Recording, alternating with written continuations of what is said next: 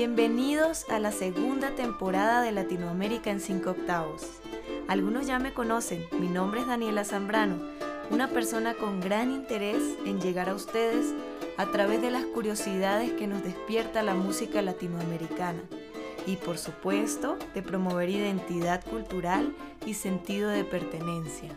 Así que continuemos. Muchas gracias a todos por estar aquí conectados, escuchando este podcast dedicado a difundir los orígenes, precursores y contexto social en el que surge la música latinoamericana. Les agradezco mucho por estar aquí. Hoy vamos a hablar con el maestro Rómulo Castro, músico panameño precursor del movimiento de la nueva canción o como lo hablamos en la entrevista, la canción propuesta. Él ha sido un gran exponente de la tradición panameña, además ha colaborado con Rubén Blades, es el compositor nada más y nada menos de la famosa canción La Rosa de los Vientos, que ganó el disco donde está esta canción llamado con el mismo nombre, ganó Grammy en 1996. También colaboró en el disco Tiempos, eh, que también ganó Grammy en 1999, y Son de Panamá, ganando el Grammy en 2015. Así que el maestro Rómulo Castro tiene mucho por decirnos, mucho por enseñarnos, mucho por mostrarnos y por eso les invito a que disfrutemos de esta amena conversación. Bueno, maestro Rómulo, ¿cómo está? Espero que esté muy bien. Me alegra mucho estar con usted el día de hoy. Y bueno, iniciemos nuestra conversación. Eh, si usted quiere hacer una pequeña presentación acerca de su trayectoria, bienvenido. Adelante. Buenas tardes, Daniela. Gracias por la por la invitación. Mi nombre es Rómulo Castro. Eh, por decirlo de alguna forma, soy historiador de, carrera, cantautor por vocación y, comunicador por eh, trabajo de vida. Eh, llevo en este oficio o en estos oficios ya muchos años empecé a hacer música como cantautor a finales de la década de los 70 del siglo pasado.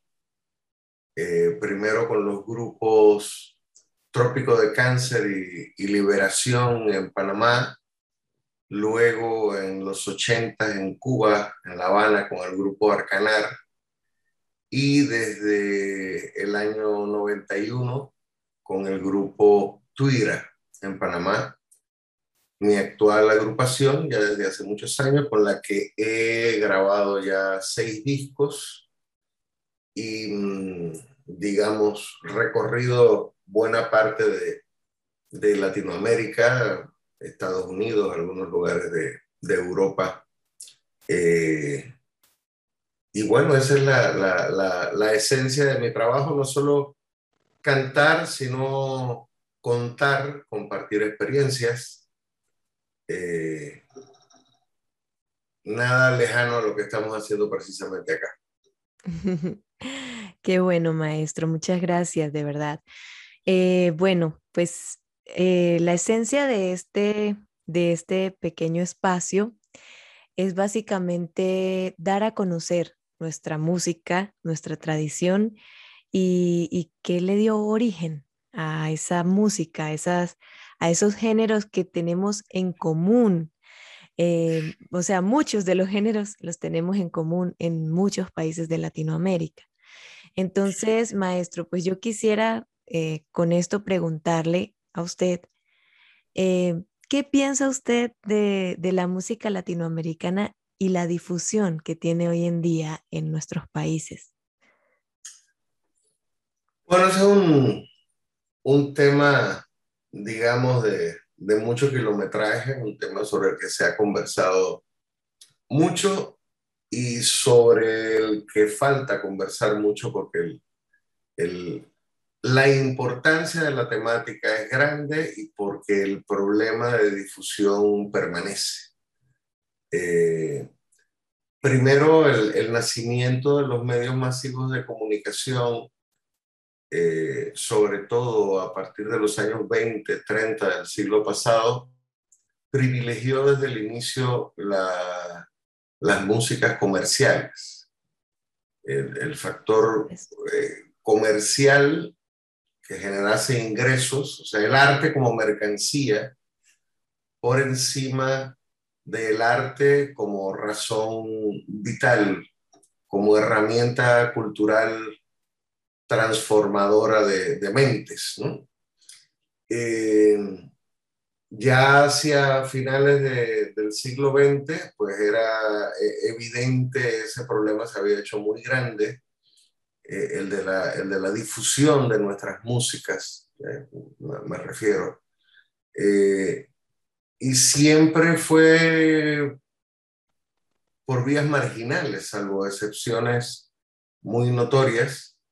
Eh, tuvimos que, buscarle la vuelta al sistema ya que el sistema no nos generaba espacios propios para la, incubación y la difusión de, de, nuestro arte, no solo de la nueva canción, sino de la música folclórica tradicional eh, en términos generales.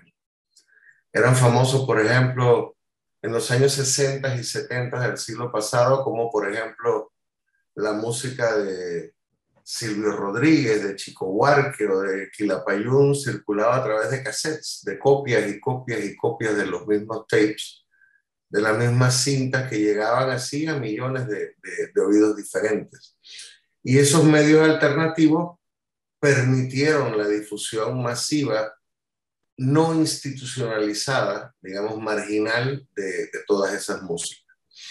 Hoy en día, eh, tenemos acceso a, a, medios mucho más poderosos, eh, la música digital, eh, internet, todas estas plataformas, por ejemplo, como la que utilizamos para, para este espacio, para este programa, pero la industria comercial eh, sigue predominando incluso a través de, esta, de estas redes. Tenemos eh, en principio un medio mucho más democrático, en principio cualquier persona que tenga un celular, una computadora y conexión a Internet puede conectarse a la red, pero los espacios masivos de la red son controlados por multinacionales de, del streaming, de la difusión de la música, eh, en la que si no pagas eh, o si no eres parte del sistema, pues no tendrás un espacio eh, conocido. ¿no?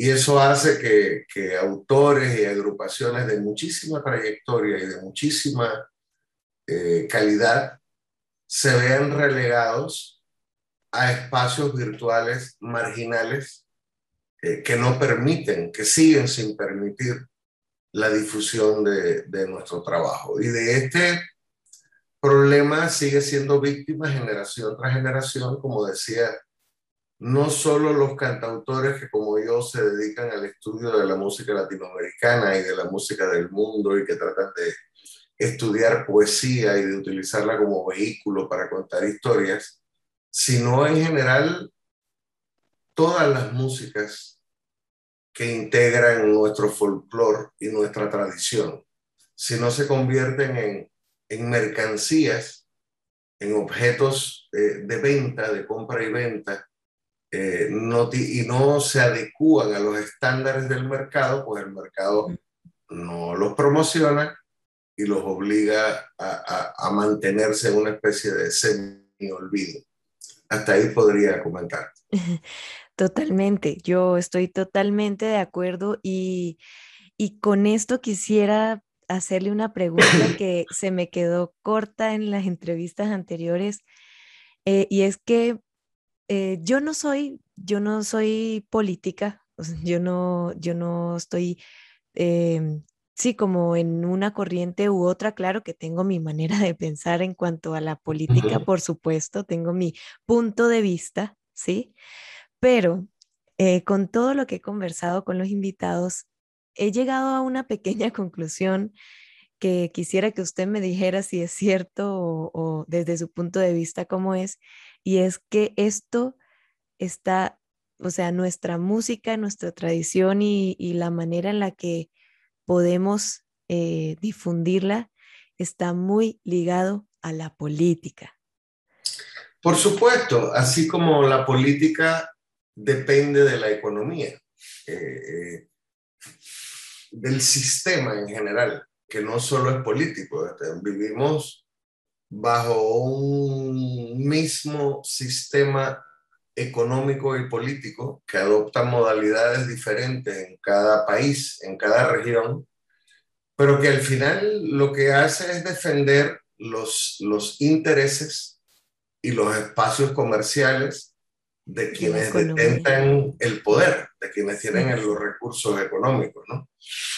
Eh, y, nosotros vivimos generación tras generación eh, bajo esa égida, bajo ese mecanismo de poder, pero sin dejar de decir lo que queremos decir, sin dejar de cantar lo que queremos y consideramos un deber eh, cantar y difundir, y lo seguiremos haciendo. O sea, esto seguirá siendo un problema en, en desarrollo eh, en la que el sistema tratará de, de, mantener sus medios de comunicación y su estructura de poder y nosotros seguiremos reclamándole al sistema eh, democráticamente, pacíficamente, pero enérgicamente nuestros espacios de participación en un mundo y una sociedad que no es solo de ellos, es de todos nosotros.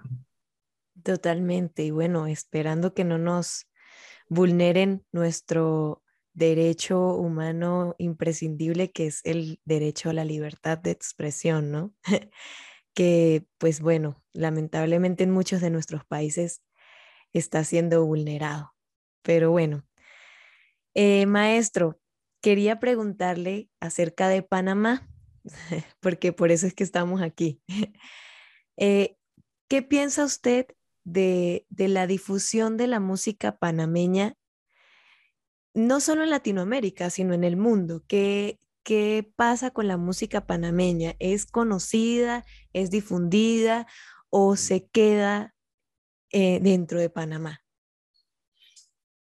Mira, primero comentarte que Panamá es un país muy pequeñito. Sí, claro. En, tamaño y en, población, pero con una pero con una diversidad cultural riquísima que se ha enriquecido en los últimos 500 años, o sea, que ha sumado en los últimos 500 años a las culturas aborígenes que estaban acá cuando llegó el descubrimiento, entre comillas, y la conquista y colonización española, se han ido sumando oleadas y oleadas de contingentes humanos procedentes de los más diversos eh, rincones del planeta. Sí.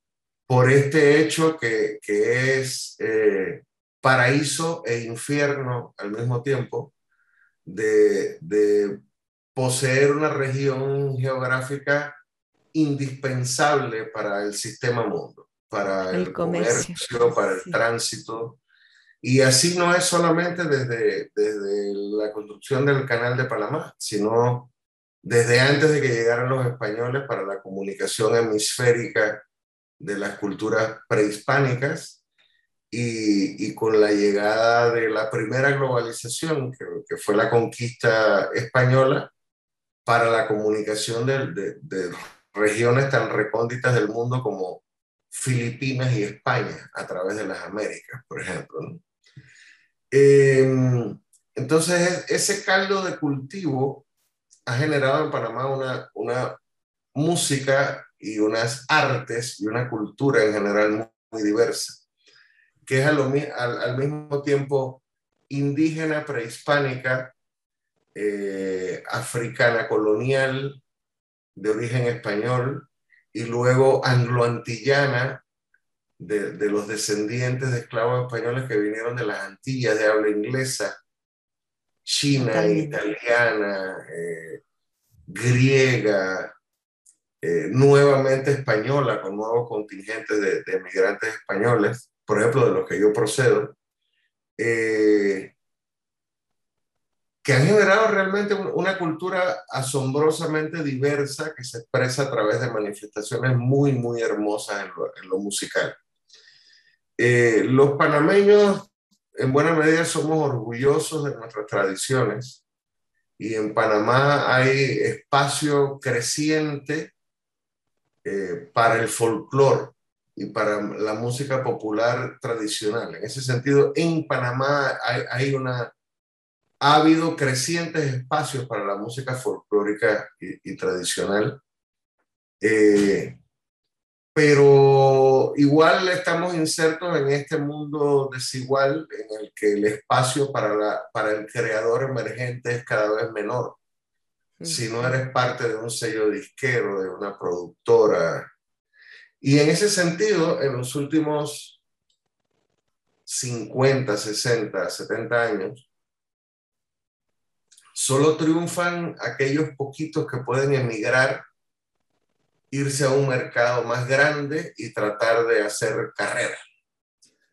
Eh, esas aventuras, por ejemplo, las corrieron exitosamente algunos panameños notorios como el maestro Rubén Blades o como eh, el, Cholo Pérez, eh, jazzista, eh, que se han convertido, digamos, en, en íconos de la música popular. En el caso de Rubén Blades, en la salsa y en la nueva canción. En el caso de Danilo Pérez, del jazz. Eh, más recientemente, algunos, algunos exponentes mucho más comerciales, mucho más imbricados en el sistema, como Erika Ender, por ejemplo, o, o los Rabanes. Eh, pero el mismo hecho de que ellos existan los convierte en una excepción que confirma la regla de la desigualdad en el acceso a los medios de comunicación y de, de difusión. por hablar del caso que mejor conozco, que es el propio, yo tomé la decisión, yo tomé la decisión inversa, tomé la decisión de de quedarme en, en, mi país y de hacer el trabajo cultural y musical desde mi país.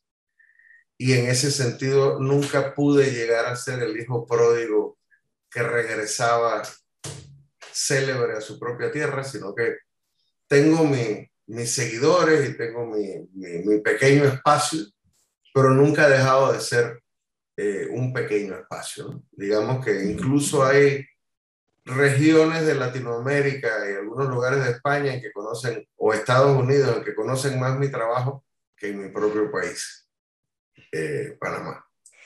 y, a esas, y a esas situaciones se enfrentan centenares de mis compatriotas. Totalmente, sí. Porque dicen que nadie es profeta en su tierra. Así es. sí, señor. Pero bueno, aquí estamos para eso, para, para darnos a conocer. Así sea como usted dice, porque me siento identificada. Mi espacio es un pequeño espacio, pero no importa porque eh, yo al segundo episodio me desanimé y dije, no, no voy a, no voy a seguir porque tiene 10 reproducciones. pero yo dije, no, pero es que esas 10 personas se tomaron el tiempo de escuchar y de apreciar lo que, lo que estoy haciendo y esas 10 personas merecen, merecen que yo siga. Entonces dije, no, bueno, voy a seguir. Y ya no son 10, ya son un poco más. Y así seguirán siendo. Sí, claro que sí. Me parece maravilloso eso que, me está diciendo por, por el lado de su decisión. No me parece maravilloso que no me quiero, eh, no quiero caer en victimizaciones, pero, pero sí tenemos todos los invitados y yo tenemos, compartimos el punto de vista de que en cierta forma somos víctimas de la industrialización de la música. Eh, ya hoy en día no, no hay espacio comercial para nosotros, porque nosotros también necesitamos comercializar nuestra música. porque de algo tenemos que vivir, ¿verdad? Así es. Entonces, eh, nos, nos están negando en cierta forma los espacios de mayor difusión. Por supuesto que con el avance de la tecnología nos estamos defendiendo cada vez mejor porque estamos abriendo nosotros mismos nuestros propios caminos. Entonces, eso, esa es una, una pequeña batalla que nos está, eh, que estamos librando digna y honradamente, digo yo, eh, por, por darnos a conocer, por, por darle a conocer al pueblo no solamente de nuestros países, no solamente de Latinoamérica, sino del mundo, que como usted dice, muchas veces hasta en, en otros lugares que uno ni, ni cuenta se da, la gente conoce más de lo que hace uno, de lo que se hace de, en la tradición de nuestros países. Así es. Entonces eso es maravilloso, eso es maravilloso, maestro. Eh, bueno, yo quería hacerle otra preguntita porque eh, siempre he abordado un poco el tema de los géneros tradicionales de, los países que, estoy eh, abordando. Entonces, quería preguntarle para usted, ¿cuáles son, puede ser uno, pueden ser varios, cuáles son los géneros tradicionales más icónicos de Panamá? Eh, bueno, es, es, aunque aparenta ser una, pregunta sencilla, en, el caso de Panamá, con esa riqueza, con esa diversidad cultural de la que estamos hablando, eh, pues se hace un poquitín complejo responderlo, ¿no? Claro. Eh, Panamá es un país un poco difícil de ubicar en términos geográficos y de, y de tradiciones, porque, por ejemplo, toda la historia de Panamá de la época colonial depende primero del Perú y luego de Colombia. O sea, Panamá es históricamente suramericana desde el siglo XVI hasta el siglo XIX, o sea, la mayor parte de su historia. Mientras el Perú tuvo riqueza minera, Panamá era parte del virreinato del Perú. Cuando la riqueza minera menguó, se hizo menos importante, Panamá fue reasignado al virreinato de la Nueva Granada. Y parte de Colombia, de Venezuela, de Ecuador, hasta la disolución del virreinato y la creación de naciones independientes. Entonces, desde ese punto de vista, por ejemplo, Panamá es mucho más parecida culturalmente a la costa colombiana o venezolana. La, la música del Darién de Panamá, la, la, la tamborera, el tamborito, lo, la, la, cumbia, que aquí se llama pindín, tiene muchísimo que ver con toda la costa colombiana hasta la Guajira y con toda la región cultural de la costa de Venezuela. Hay mucho, son mucho más parecidos, por ejemplo, un panameño a un cartagenero de, Colombia que alguien de Cartagena, alguien de Bogotá. Totalmente. La, costa y el altiplano son culturalmente muy diferentes. de esa misma forma, eh, los panameños somos muy parecidos a, la gente de Maracaibo, en Venezuela. Eh, y lo mismo pasa con, las, con el Caribe hispano. Hay mucha relación y mucha identidad cultural con Puerto Rico, República Dominicana, Cuba pero por otra parte, la construcción del canal nos acerca mucho primero a la, herencia cultural angloantillana de quienes vinieron a construir el canal. Y hay una relación entonces cultural con el Caribe angloantillano eh, que se proyecta no solo de Jamaica, Barbados, Martinica, etcétera, sino a lo largo de toda la costa de Centroamérica, desde Panamá, pasando por Costa Rica, la zona de Limón, Cahuita, en Nicaragua, la zona de Bluefields, en Honduras, la, la parte de La Ceiba, y hasta eh, la Guatemala caribeña, que también tiene influencia negra en Livingston, y la música del Caribe eh, en toda la región de México, Yucatán, hasta Veracruz. Y esas mismas proyecciones nos, nos unen al norte del Caribe, por ejemplo, con Nueva Orleans, con quien hay una larga tradición de relación a partir precisamente de esa herencia anglo-antillana. Por ejemplo, uno de los grandes fundadores del jazz en Nueva Orleans en los años 20 y 30 era un panameño que se llamaba Louis Russell. Louis Russell era el director de la orquesta de jazz en la que tocó por primera vez en su vida Louis Armstrong. Imagínese. Eh, y, y es, eso quiere decir, Panamá es también zona de calipso, de jazz y también, por supuesto, nos guste más o nos guste menos, está muy imbricado, muy relacionado al, a la evolución del calipso, a la soca, al reggaetón, etcétera, etcétera.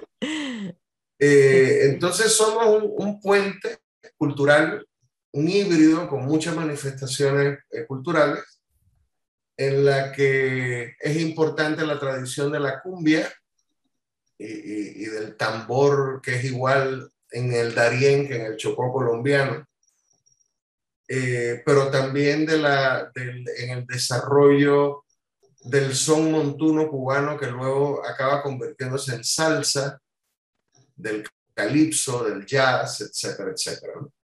Eh, en tanto los panameños somos efectivamente orgullosos de nuestras tradiciones y, y de nuestra herencia cultural, esa música tiende a tener espacio, ¿no? Pero en cuanto a esa música empieza a tratar de irse de los cánones, de los espacios del sistema comercial. Sí. Que te, que, que te dice claramente, tienes que tocar música de un solo género musical. O eres de salsa, o eres de rock, o eres baladista, o eres folclore.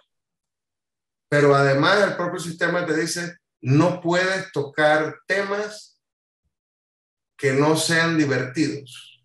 No puedes tocar temas que tengan contenido político o que tengan un lenguaje poético elevado, porque entonces se va de los cánones del, del sistema y no te difunde los medios de comunicación. Claro, totalmente. Eh, en ese sentido, corren mejor suerte una orquesta de salsa en Panamá o un grupo de cumbia en Panamá que un proyecto musical como el mío, que es un proyecto de fusión, que desde el punto de vista musical trabaja con la tradición folclórica, pero le suma el rock, la música clásica, eh, y que en cuanto a sus textos, escapa simplemente de las baladas de amor o del, o del tema simplemente cotidiano para proponer una visión crítica de la realidad y hablar de un mundo mejor posible para todos los seres humanos. Totalmente. Eso, bueno, pues como usted lo, lo dice, de eso nos podemos dar cuenta, por ejemplo, con Rubén Blades. Él, él es totalmente crítico. Pues no sé ahora, la verdad, no estoy tan tan sintonizada con su música. No sé ahora si siguen siendo, sigue siendo así, pero todo lo que yo he escuchado de Rubén ha sido así. El material que he escuchado de, los maestros Luis Enrique, em, el maestro que siempre se me olvida el nombre de él. no sé por qué. El maestro, no lo recuerdo, la verdad. Em, bueno, y usted, eh, es, es, son letras críticas, eh, no me parece, a mí no me parece que son eh, incitando, como dicen por ahí, incitando a, a violencia o a cosas así, son letras en las que está reflejado el día a día de los ciudadanos en general y, y tienen muchísimo en común. Por ejemplo, yo he vivido en dos países que son eh, mi país natal y Colombia y son la misma historia, son la misma historia y todas las, la canción protesta o la canción o como hablamos de la nueva canción, eh, tiene que ver con nuestra historia, con lo que vivimos, con lo que día a día vemos eh, los ciudadanos de a pie, como quien dice.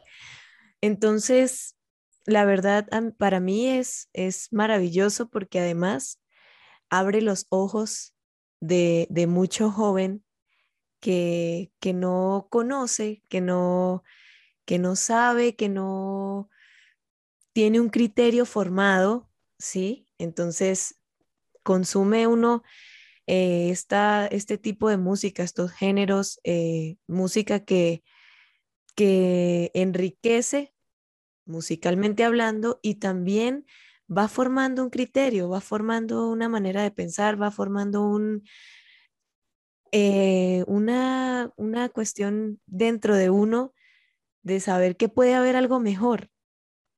Es eso, es eso, es de saber que puede haber algo mejor, que, que lo que vivimos no debería ser normal, debería ser la excepción, lo que vivimos día a día, todas las cosas atroces que vivimos a veces.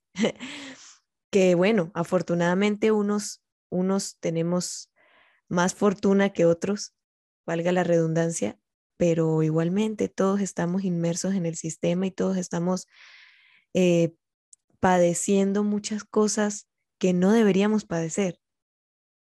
Así Entonces, a mí, a mí, para mí es maravilloso esto, este, esto que ustedes, eh, este género, yo le digo género, la verdad, yo tengo una disyuntiva allí con género, ritmo, eh, todo esto, sí, es como, pero para mí es género, porque para mí los ritmos son otra cosa, no sé, o sea...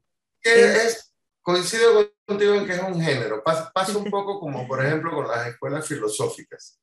¿Cómo definir a la, se le llama escuela existencialista en filosofía, sobre todo en el siglo XX? Tenía en común la preocupación por la existencia, pero la preocupación por la existencia desde distintísimos puntos de vista. Eh, entonces, pasa, pasa lo mismo con lo que hacemos en este género eh, musical. ¿no? La preocupación es regresar a la esencia de la canción, que históricamente lo que hacía era contar historias. Rescatar al arte de, la, de, la, de su sumisión a, la música comercial, a, los medios comerciales de difusión y volver a contar historias. Eh, es un tema en el que he insistido bastante en, el último, en los últimos tiempos, que eh, cantar debe ser contar, debe ser contar una historia. Eh, y cada cual la hace, volviendo otra vez a términos filosóficos, al existencialismo, desde su propia perspectiva decía el filósofo existencialista español eh, Ortega y Gasset que yo soy yo y mi circunstancia, y si no la salvo a ella, no me salvo yo. Ok, como ustedes bien saben, la dinámica de estas conversaciones es divina y por eso se alargan bastante. Es por eso que vamos a dejar hasta aquí este segmento y en el próximo episodio concluiremos la conversación con el maestro Rómulo. Pero quiero que sepan que en la descripción de este episodio van a encontrar el material del que hablamos con el maestro Rómulo, eh, las, el canal de YouTube, la cuenta de Spotify para que puedan escuchar su música por allí y sus redes sociales. Así que vayan, revisen, escuchen y disfruten. Nos escuchamos el próximo episodio. Muchísimas gracias por escuchar. Recuerden compartir este contenido a todo el que le pueda interesar. También suscribirse a mi canal de YouTube que se llama Daniela Zambrano. Dar like a cada episodio, comentar y si me escuchan por las plataformas de audio digitales, seguir el podcast, dar like, marcarlo como favorito o dar calificación según sea el caso. Muchas gracias.